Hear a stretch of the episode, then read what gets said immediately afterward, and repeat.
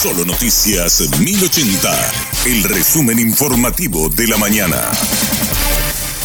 Hola, soy Susana Arevalo y este es el resumen informativo de la mañana. Una niña de tres años murió víctima de golpes propinados por su padrastro de 24 años. Ocurrió en la localidad de Repatriación, departamento de Caguazú. La niña llegó sin signos de vida al hospital distrital donde intentaron reanimarla pero sin éxito. El padrastro admitió haber golpeado a la menor a puñetazos y con una manguera porque no dejaba de llorar. El cuerpo de la pequeña presenta numerosas lesiones, algunas ya cicatrizadas y otras más recientes. No se descarta que haya sido abusada sexualmente, según el médico forense Félix Flores. La fiscal Norma Salinas ordenó la detención de la madre y el padrastro de la pequeña. Constatamos de que era una niña torturada, era una víctima de, castigo, preliminarmente entiéndase, con sospecha de abuso sexual porque sus genitales presentaban también dilataciones no observables muchas veces en niñas que mueren a esa edad,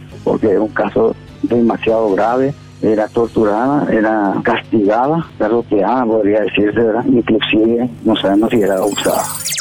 La policía no tiene aún pistas certeras sobre el atentado contra el intendente de Pedro Juan Caballero, José Carlos Acevedo. El comandante de la policía, comisario Gilberto Fleitas, dijo haber recibido el informe que justifica la ausencia del custodio del intendente al momento del atentado. Las personas que tienen custodia policial por disposición judicial o a petición o por amenaza, eh, normalmente el policía respeta la postura de una familia o de la persona en sí en algún momento dado cuando le pide algunas cosas surgen varios, eh, algunas hipótesis no se vienen evaluando anoche, esta madrugada, pero quisiera ser, no, no quiero ser responsable en ese sentido.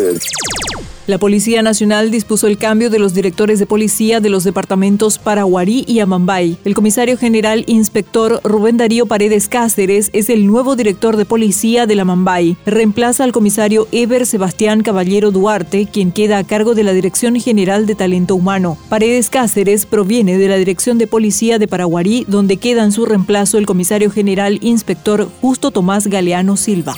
La Dirección General de Vigilancia de la Salud activó la alerta epidemiológica por aumento de virus respiratorios. Los más predominantes son la influenza AH3N2 y el virus sincitial respiratorio. La cantidad de consultas por ambos casos se incrementó considerablemente en las últimas tres semanas, según el Ministerio de Salud. También aumentó la cantidad de niños menores de dos años hospitalizados por estos cuadros. Instan a la población a completar el esquema de vacunación contra el COVID-19 y a inmunizar contra la influenza.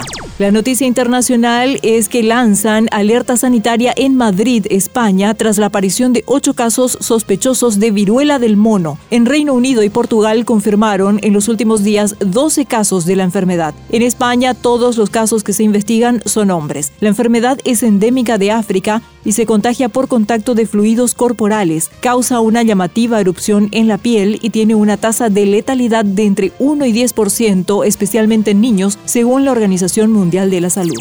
Este fue el resumen informativo de la mañana. Que tengas muy buen resto de jornada.